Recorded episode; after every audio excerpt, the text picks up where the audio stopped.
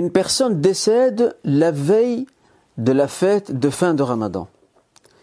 Ses proches doivent-ils s'acquitter de, la zakat al-fitr en son nom? Nous dirons ici, tout dépend du moment où cette personne est décédée. Ainsi, cette personne décède avant le coucher du soleil, précédant le jour de la fête, la zakat al-fitr ne lui sera pas demandée. Ne lui sera pas exigée.